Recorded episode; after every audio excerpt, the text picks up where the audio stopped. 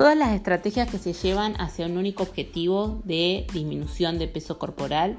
terminan generando o opacando los beneficios que en un momento podrían aportar.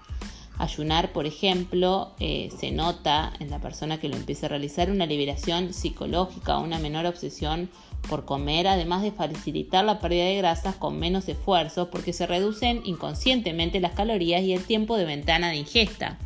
Entonces, ¿cuándo usar ayuno? El ayuno lo puedes usar si te otorga beneficios de liberación psicológica, reduce espontáneamente las calorías, produce una, una, flexibilidad metabólica y ahorra tiempo, siempre y cuando en el resto, en la ventana que vos tenés de ingesta, puedas aportar todos estos elementos que son arriba de 40, entre 40 y 50 sustancias necesarias, consideradas esenciales para mantener la salud.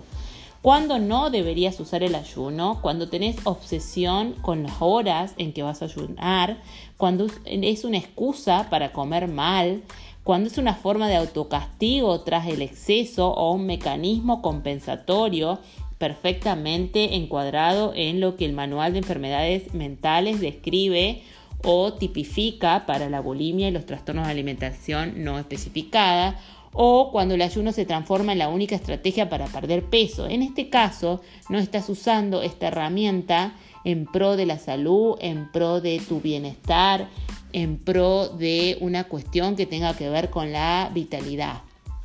Para más de este tipo de información con encuadre o para más maneras de escuchar cómo observar los mecanismos o las estrategias de moda en cuanto a la salud, la estética, la nutrición y el entrenamiento, me podés seguir en arroba en Instagram y también en Facebook.